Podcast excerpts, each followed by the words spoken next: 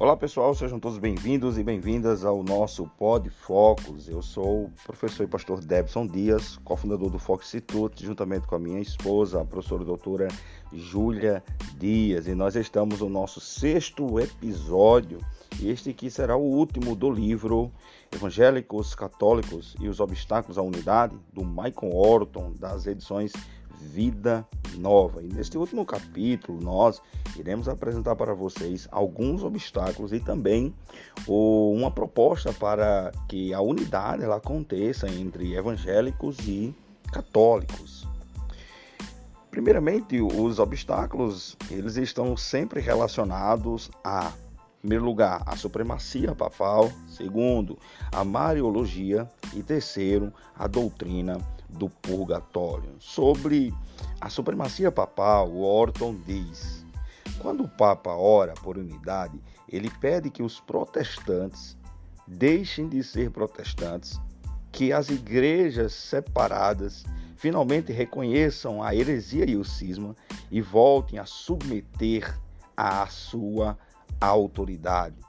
Isso não significa que o Papa seja arrogante e astuto, mas sim que a doutrina da igreja requer essa posição, ou seja, essa doutrina tem sido defendida pelo magistério firmemente até o dia de hoje. Fica claro que o Papa pede em oração que essa divisão acaba, porém, a sua ênfase é que eles se submetam à sua autoridade, arrogando para si o tão conhecido ou a tão conhecida infalibilidade papal. Orton ainda diz: essas reivindicações podem certamente confortar aqueles que as procuram em meio a um período de inquietações. Todavia, são falsos bastiões de segurança, são castelos construídos na areia. Esse é o primeiro obstáculo levantado por Orton, a falsa ideia de que para que haja unidade precisamos nos submeter à infalibilidade papal.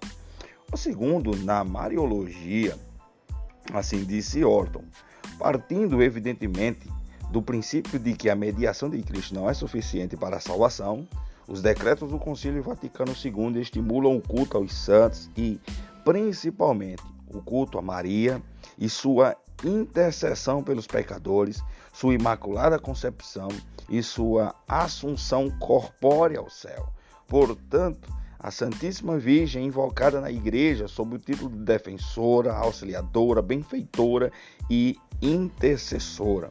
Os fiéis voltam seus olhos para Maria, que é tema de pregação e veneração, ela é adequadamente honrada por um culto, veneração especial na igreja. Fica então este um dos mais ou mais um dos obstáculos à unidade, que é um intercessor além de Cristo Jesus. No caso aqui, Maria. E em terceiro lugar, o obstáculo está relacionado ao purgatório, onde o Orton apresenta para nós os seguintes relatos: que no cerne do conceito de purgatório está a ideia de mérito.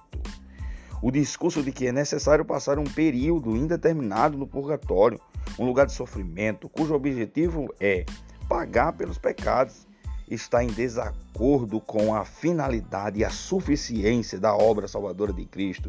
Isso se enquadra no anátema de Paulo em Gálatas, ou seja, Cristo e mais nada não é suficiente, pois é necessário mais alguma coisa para que se possa alcançar a salvação por completo. Está aí no purgatório a ideia de um lugar de sofrimento para quê? Para que os pecados sejam eles ainda pagos. Em, nas entrelinhas, estando nas entrelinhas, que a obra de Cristo ela não é suficiente para a nossa salvação.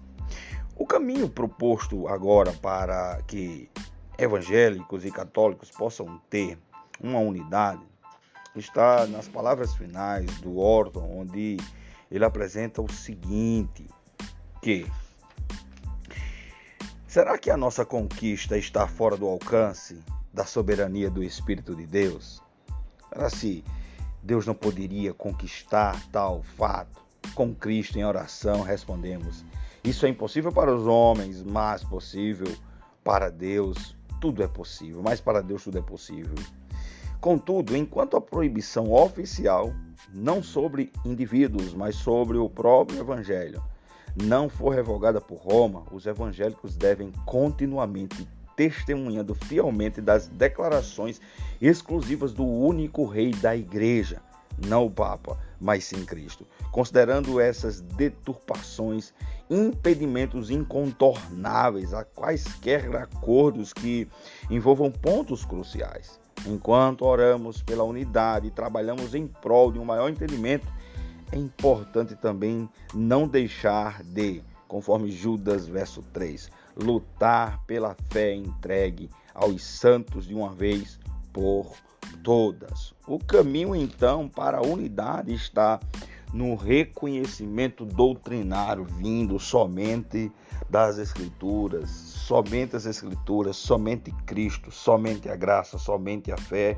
e somente a Deus a glória. Este foi o seu peregrinar, a sua jornada no livro Evangélicos, Católicos e os Obstáculos à Unidade, do Michael Wharton. E assim encerramos este caminhar com várias instruções, várias exortações, vários consolos eh, apresentadas pelo Michael Horto. Este foi o seu Pod Focus, o sexto episódio.